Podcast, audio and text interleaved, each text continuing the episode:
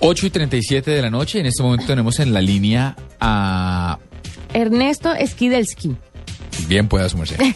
Él es director ejecutivo de bajalibros.com que le decidió apostar al mercado de lectores hispanos y resulta que se dieron a la tarea de editar libros electrónicos. Entonces es muy interesante porque tiene un catálogo de más de 50 mil títulos en español, muchos de ellos recién editados en México, en Venezuela, en Colombia, en Argentina, pero además ya abrieron un punto en Estados Unidos. Es muy chévere porque les está yendo muy bien con estos libros electrónicos y queremos saber más sobre el tema. Por eso Ernesto está con nosotros y le damos la bienvenida a la nube. Ernesto, bienvenido.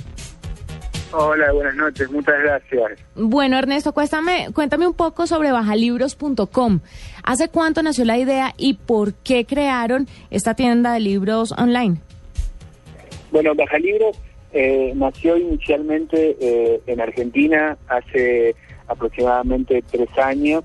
Eh, la verdad que al principio eh, comenzamos desde, desde Buenos Aires, después comenzamos a trabajar eh, en, algunos otros países de, América Latina, de a poco, a comenzar con, a relacionarnos con editoriales latinoamericanas, a relacionarnos con autores y, después a, empezar a trabajar, como tú lo dijiste, con, con la gran comunidad de latinos que está viviendo en los Estados Unidos. Y, la verdad que lo que empezamos a ver ahí es que había eh, un montón de latinos viviendo en Estados Unidos que no podían acceder a los libros que estaban leyendo sus familiares o sus amigos en sus países de origen. Y que si ellos, por ejemplo, si había colombianos que vivían en Estados Unidos y que querían criar a sus hijos manteniendo su biculturalidad o que querían que leerle a sus hijos las historias que sus padres o que sus abuelos leían cuando ellos eran pequeños, no lo podían hacer. Eh, entonces entendimos que realmente había allí una necesidad y había una oportunidad de, poder en todos estos mercados de la región este, brindar estos libros eh, en español. Nosotros, como, como tú dijiste, ofrecemos más de 50.000 libros en español y son libros de eh, autores de todos los países latinoamericanos y de España, ¿no? Ok. Eh, Ernesto, una de las cosas que llama la atención es que ustedes se ampliaron a, toda América Latina y ahí viene un rollo y es que la mayoría de los países en Latinoamérica no son muy prolíficos en consumo de los e-readers, no de los libros en sí, sino de, sino de del Kindle, de, de todas estas plataformas para lectura electrónica ¿En qué plataformas están disponibles los libros de baja libros? Porque por otro lado, como bien dices tú, el tema es que cuando uno entra a Amazon o a las tiendas en general de, de, cualquier librería en Estados Unidos, pues el problema es que no hay títulos en español. Entonces parecería que ustedes están supliendo la cosa, pero ¿en qué, en qué dispositivos está listo? A ver, la verdad que es, muy buena la pregunta que, que, vos marcás, porque en, en Estados Unidos la, la, verdad que ocurre esto que vos decís, que, que ellos tienen eh, por ahí hay, hay, hay mucho Kindle y, y, hay, y, el Kindle básicamente es un dispositivo dedicado para la, lectura. Lo que pasa en América Latina eh, es que la gente no lee en Kindle, la gente lee en iPad, la gente lee en una tableta con Android y la gente lee incluso en smartphone, lee en celulares.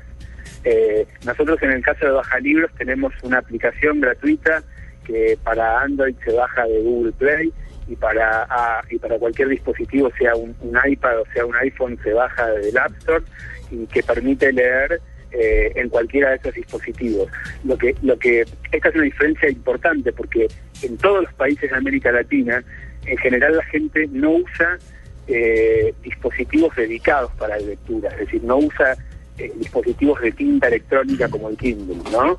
O sea, usa dispositivos que además de servir para leer como una tableta o como un smartphone, usan para navegar internet, eh, usan para jugar al Candy Crush, o sea, usan para eh, para, para, chequear Facebook. O sea, la verdad es que eh, eso es importante porque eso es lo que ha dado el impulso a que en América Latina, en, el último año en particular, los libros electrónicos empiecen a, a, crecer un poco más rápido, digamos, porque también cuando vos mirás incluso por ejemplo, la población latina en Estados Unidos eh, tiene es mucho más consumidora de tabletas, eh, digamos, digamos tabletas, eh, me refiero a tablets, ¿no? Básicamente este, que el no latino en los Estados Unidos, ¿no?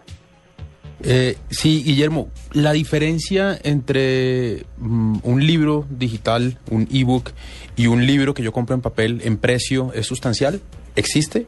Es, es sustancial. En general, estamos hablando de, estamos hablando de libros que cuestan el 50%. Estamos hablando eh, eso, eso se mantiene en general, te diría, en casi todos los países.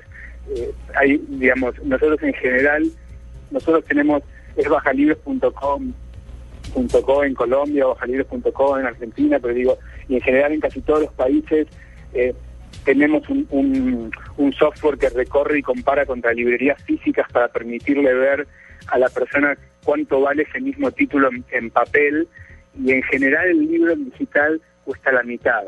Y la verdad que esto tiene lógica porque porque obviamente no hay impresión y no hay papel y no hay distribución y no hay almacenamiento eh, y, la verdad es que se vuelve se vuelve muy conveniente no solo por, por el precio sino porque además la verdad es que hay libros que, vos pensás que en general en los países de América hay, hay, hay dos razones que son importantes una es que en general en casi todos los países de América Latina pasa lo mismo, en Colombia, en México, en Argentina, que son los países de América Latina los tres que tienen industrias editoriales más importantes.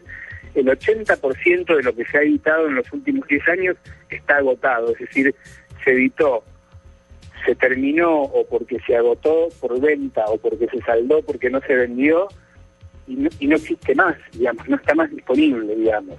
Entonces no se va a volver a editar porque no hay suficiente demanda comercial, entonces, en muchos casos, esos libros están disponibles como, como libro digital.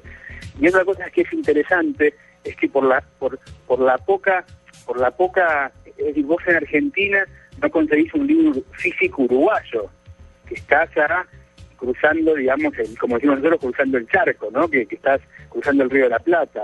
Entonces, con lo difícil que es la logística en toda América Latina, de esta manera vos entras a un sitio como Baja Libros y tenés libros venezolanos, libros colombianos, libros de la República Dominicana, libros colombianos, entonces realmente empezás a tener libros de todo el continente. Ernesto, ¿qué le reporta a los escritores descarga, que descarguen su libro de bajalibros.com?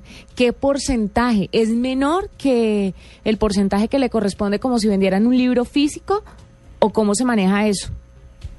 No, a ver, hay dos alternativas si el, si el, si el contrato con Baja Libros lo hace el autor en forma directa, te diría que es mayor. En general, en el, eh, a ver, en, el papel, el autor tiene un derecho de autor que es del 10% del precio de tapa. Sí. Eh, entonces, si el autor firma un derecho, si el autor firma un contrato con Baja Libros para, para venta directa, eh, eso, eso es hasta hasta cinco veces mayor. O sea, por ejemplo, puede, puede haber contratos que sea el 50% del precio de tapa. Pero la mayoría, la verdad es que la mayoría de los casos son contratos que nosotros tenemos con las, con las editoriales y de todos modos las editoriales eh, le pagan al autor un derecho de autor que es superior en digital al de papel.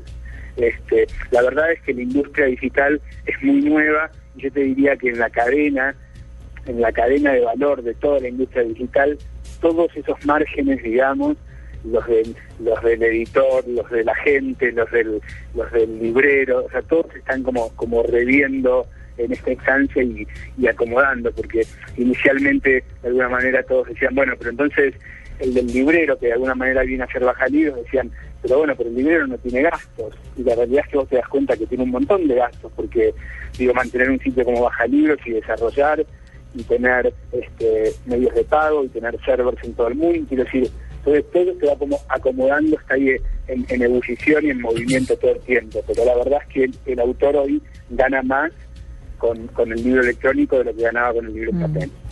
Guillermo, ¿y ustedes tienen cifras? Ernesto. Eh, Ernesto, perdón, ¿ustedes tienen cifras de, de cuántos eh, em, libros en promedio bajan las personas por país? Se lo pregunto porque la cifra que, que revela el DANE en Colombia es que en, en los colombianos leen 1,9 libros al año, que es una cifra bastante bajita.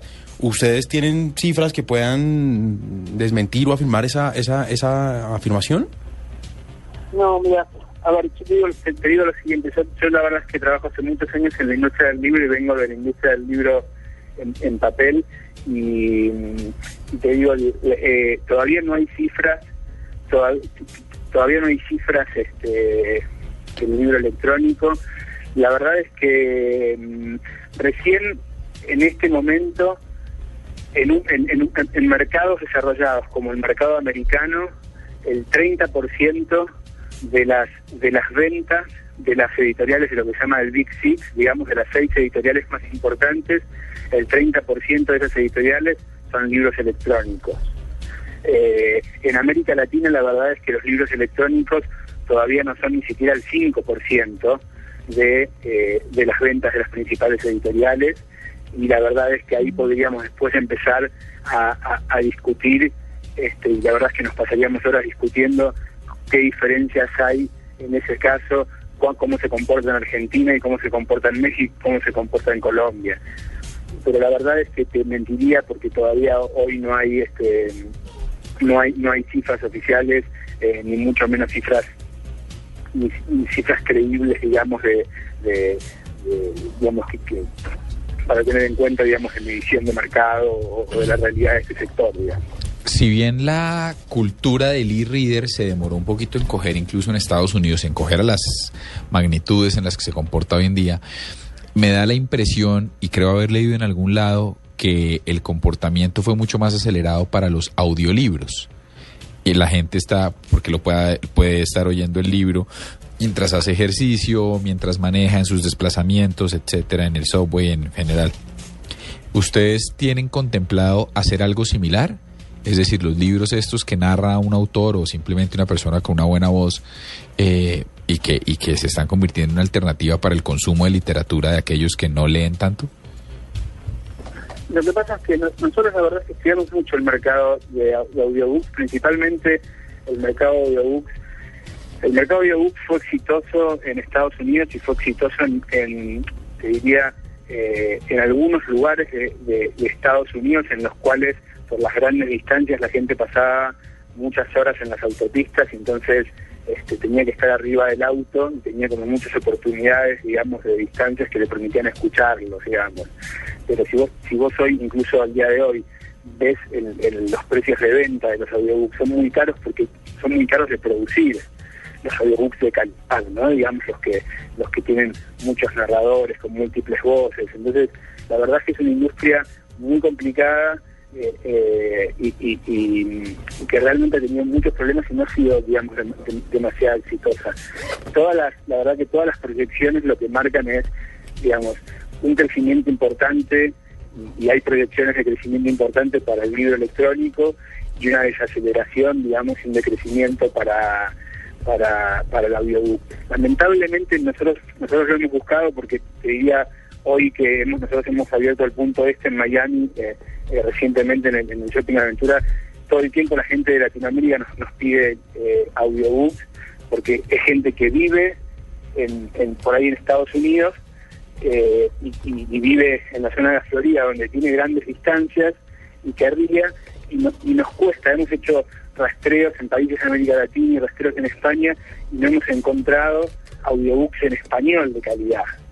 Eh, y la verdad que ahí es, es, una, deuda que tenemos y seguimos buscándolo, ¿no? Pero, pero la verdad que por el momento no, no, no hemos podido dar con eso.